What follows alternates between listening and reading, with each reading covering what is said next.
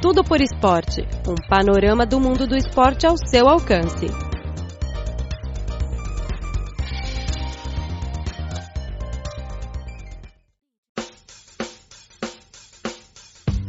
Caro ouvinte, seja muito bem-vindo a mais uma edição do programa Tudo por Esporte. Na semana passada, ouvimos a entrevista com o senhor José Gerardo, que era um dos treinadores do Cristiano Ronaldo. Ele está trabalhando pelo clube chinês Hongxu, que realizou um seminário de formação dos treinadores e árbitros do futsal. Neste curso, o clube convidou três professores portugueses, incluindo o melhor árbitro de futsal da FIFA, Sr. Antônio Cardoso. No programa de hoje, vamos ouvir uma entrevista com ele. Agora começamos a nossa entrevista com o Sr. Antônio Cardoso. Esta é a primeira vez que você vem à China, né? É a primeira vez, sim, que estou na China. E por que você aceitou este convite para dar as aulas na China? É sempre um bom desafio. A minha função é muito ajudar a partilhar muito daquilo que foi um conhecimento aprendido, apreendido ao longo de já de muitos anos. As minhas experiências em realidades completamente diferentes em vários continentes eh, fazem-me ter sempre uma curiosidade por, por novas visões na perspectiva de que nós, com diferentes visões, conseguimos mais rapidamente uma visão comum acerca de um fenómeno que é uma modalidade de futsal que ainda é uma criança e, portanto, a nossa perspectiva é que dentro de alguns anos o futsal vá crescendo e vá implantando a nível universal a uma só velocidade. Uhum. Ainda para nós, alguns internautas, alguns ouvintes, ainda não conhecem bem o senhor. O, o senhor poderia fazer uma apresentação sobre sua carreira? Eu arbitrei em Portugal na primeira divisão entre 97 e 2011 Fui árbitro internacional FIFA durante 12 anos, arbitrei 219 jogos internacionais, estive presente em dois campeonatos do mundo e quatro campeonatos da Europa, fases finais, arbitrei uma final de um campeonato da Europa, apitei três finais de, de Champions de futsal.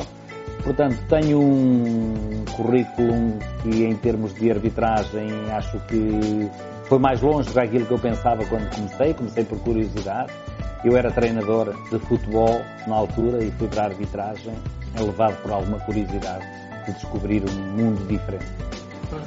É, comparando com o futebol de 11, você acha qual diferença entre a arbitragem entre duas áreas? É, o futsal tem, em termos específicos, tem muito mais dificuldade, porque tem uma tomada de decisão normalmente mais rápida, tem muito mais tomadas de decisão, a cada 3, 4, 5 segundos acontece qualquer coisa pelo menos um simples contacto em, em, em termos de, de, dinâmica de jogo. Uh, o facto de ser aparentemente pouco tempo, por ser tempo cronometrado, uh, é, uma, é falso, porque o jogo acaba por ter praticamente o mesmo tempo de um jogo de futebol. As tomadas de decisão, como eu disse, por força dos muitos contactos e da velocidade que o próprio jogo tem, são permanentes. O árbitro de futsal precisa de estar muito bem fisicamente, porque não, ao contrário dos jogadores que têm substituições intermináveis, eh, o árbitro não pode ser substituído e, portanto, enquanto que os jogadores fazem substituições e aceleram, quando reentram, aceleram o ritmo, as dinâmicas do próprio jogo, a intensidade do jogo, o árbitro tem que ser sempre os mesmos até, até final e, portanto, eh, passa muito por isso. Um, o futebol tem problemas ainda mais, os problemas mais sérios que acontecem é muito por força do mediatismo da, da imprensa que coloca provavelmente especialmente ao alto nível, coloca pressões muito elevadas no, no, árbitro, que depois transcendem para a sua vida social, para a família, para o círculo de amigos, e portanto, que ainda não chegou tanto ao futsal e portanto nós ainda vamos conseguindo, eh, de alguma forma, não ter isso como um fator perturbador da nossa atividade. O árbitro de futsal tem que ficar eh, concentrado 100%. Você falou que encontra muita pressão, né? Sim. Um ritmo muito acelerado, muito rápido, muito rápido, é muito difícil, né? É. Essa questão é uma questão que, de facto, é muito pertinente. É um jogo disputado desde o primeiro ao último segundo em grande velocidade. Se você pensar, eh, muitas vezes, um jogo de futebol, se tiver 2-0, 10 minutos antes de acabar, as pessoas começam a sair para têm o carro mal estacionado ou precisam de sair mais rapidamente e, e, e saem 10 minutos antes. Em futsal, em 30 segundos podem acontecer mudanças de resultado e, portanto, o futsal desperta esse tipo de adrenalina, eh, de intensidade emocional que é diferente, de facto. Temos também que nos revelar e perceber que o facto das faltas serem contabilizadas em termos de futsal, ao contrário do futebol, no futebol pode haver eh, a meio campo eh, milhentas, muitas faltas, não, não são contabilizadas, não são importantes. Resumindo, resume-se de alguma forma os momentos de tensão uh, aquilo que eu chamo hotspots às áreas de, de, grande penalidade. Em futsal, o jogo atendendo à velocidade em que a bola cruza de uma baliza à outra, todas as áreas são áreas de potencial perigo. E, portanto, o, o esperar o inesperado é, uma, é um dos lemas que nós temos muito em futsal. É extremamente importante, sim, estar focado o tempo todo. O senhor foi eleito como o melhor árbitro do mundo, né, do futsal. Então, neste curso, qual a experiência avançada que o senhor quer dar aos colegas chineses? Vou transmitindo a importância que é ter uma mente aberta para tudo aquilo que nós ainda não conhecemos. E nós nunca conhecemos nada comparado com aquilo que temos para conhecer, não é? A minha versão, se nós pensarmos no nosso cérebro como um, um software, todos os dias nós temos que ter uma versão melhorada do dia anterior. E, portanto, eu tenho-lhes, tenho procurado sensibilizá-los para o facto de eles precisarem urgentemente e de uma forma inabalável de conhecer o jogo na perspectiva do árbitro, mas conhecer aquilo que o jogo precisa de um árbitro. Porque se eles entenderem o jogo, eles vão conseguir eh, ter um cheiro, conseguem antecipar as ações, conseguem ter uma função preventiva, que é o que às vezes em determinadas realidades menos divulgadas ou onde há menos, eh, como eu hei de dizer, menos projeção da modalidade, muitas vezes há a tentação de querer ser, de aparecer muito no jogo. E eu tento fazer-lhes ver que o facto de um árbitro ser discreto, tentar passar um pouco à margem do jogo, ser preventivo, para não ter que agir a posteriori, não ter que sancionar, é de facto relevante. Depois é evidente que cada um das centenas de clipes que nós vamos aqui observar, de videoclipes, tem a particularidade de tentarmos extrair o videoclipe de um contexto que foi eh, um jogo e depois pensar aquilo está ali, tenho uma resposta para aquele videoclipe, mas eu tenho que pensar para além dos limites daquele videoclipe. E se a bola ali, ok, entrou, foi rematada, tudo bem, aconteceu isto, eu preciso de saber se a bola tivesse sido jogada para a direita, como é que o árbitro teria que ter feito, para a esquerda, como é que teria que ter feito, o próprio jogador, os movimentos, e tentar ajudá-los a interpretar isto. A minha formação baseia-se muito na formação de conceitos. Isto é, se eu explicar alguns conceitos que façam sentido, e esta é uma das perguntas é, mágicas que eu tenho falado muito nisto, as perguntas mágicas, Magic Questions, é o árbitro perceber os conceitos, dominar os conceitos que o ajudam a pensar, porque o jogo em si é uma sucessão de factos inéditos. Nunca nada se repete durante um jogo. Tudo é novo. Nunca nada se compara com aquilo que aconteceu num outro jogo. Pode haver situações similares, mas dificilmente acontecem situações iguais. E, portanto, esta questão de formar com base nos princípios e nos conceitos que nós temos absorvidos, são para eles de facto eh, relevantes. Nada termina aqui, nós não fazemos milagres, em quatro dias ninguém ensina nada a ninguém. Esta questão de lhes procurar abrir o espírito para, para essa busca permanente de, de novas realidades é, é, algo que de facto eles não podem deixar adormecer, não é? Já tem contato com os alunos? O que acham os alunos médios?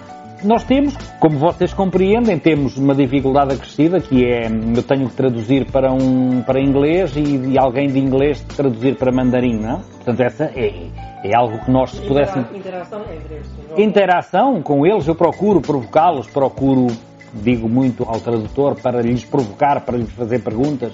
E, e começa, é evidente, também é o primeiro dia, não é?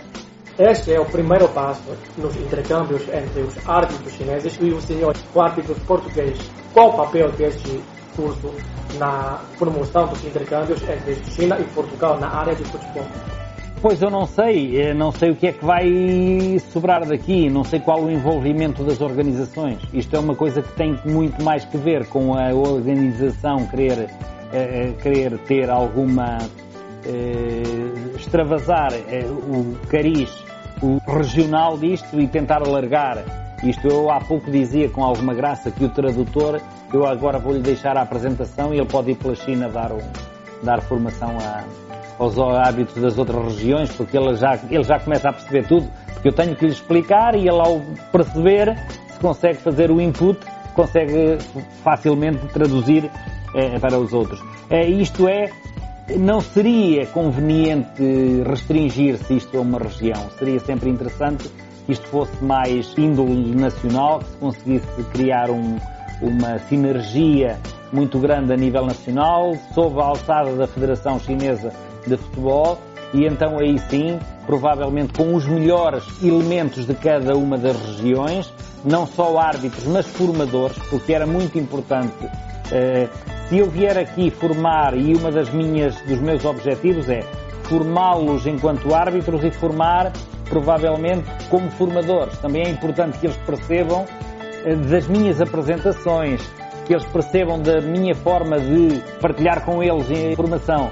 Eh, se eles conseguirem extrair daí resultados e uma, uma linha, um fio condutor para amanhã serem bons formadores dos outros que vierem a seguir, porque nós estamos a falar de jovens, mas que daqui a 10 anos poderão ser ou deverão ser formadores, e nós estamos a falar que em história, em história na nossa vida, 20 anos é muito, mas em história, em história de modalidade, 20 anos não é nada, e portanto temos todo um caminho pela frente para desenvolver, para tentarmos partilhar, evidentemente, coisas. É evidente que, que a língua é, é um obstáculo, mas nós eh, temos que em cada momento fazer o melhor que podemos com aquilo que temos. E essa ambição de querermos fazer cada vez melhor é uma coisa que não me abandona e nunca poderá abandonar. Você acha que no futuro é melhor elevar o nível deste seminário ao âmbito nacional, né? Hum, eu acho sempre que sim. Vamos escolher os melhores árbitros para eu... elevar o nível de esporte profissional em toda a China. Eu acho que sim. Seria importante que a Federação, por exemplo, instituísse, tal como existe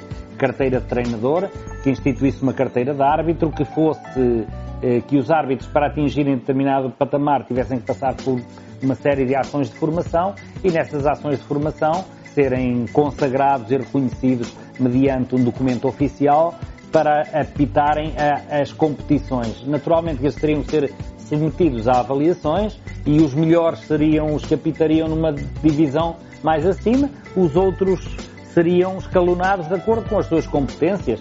Faz parte, a vida é assim, portanto nós também somos escalonados todos os dias, são, somos testados e avaliados nas nossas funções. Quem pensar de outra forma é porque, não, é porque tem medo de, de ir à luta e nós não temos esse receio, naturalmente.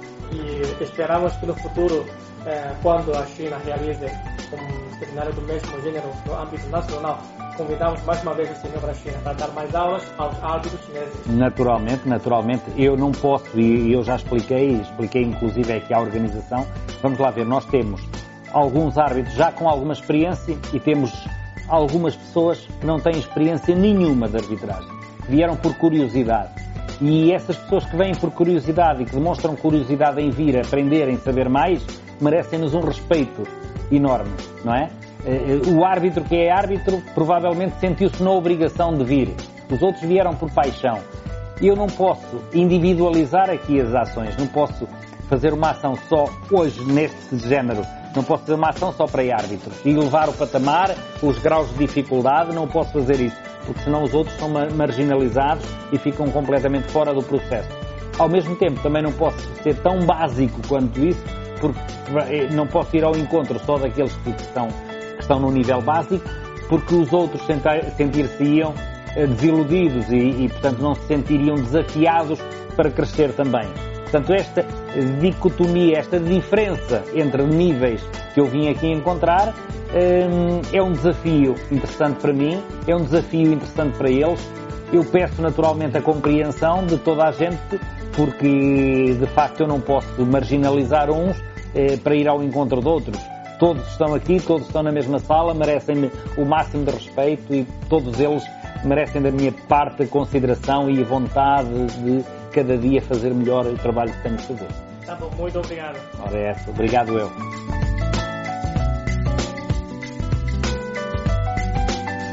Bem, caro ouvinte, acabamos de transmitir o programa desta semana. Muito obrigado pela sua sintonia e até a próxima.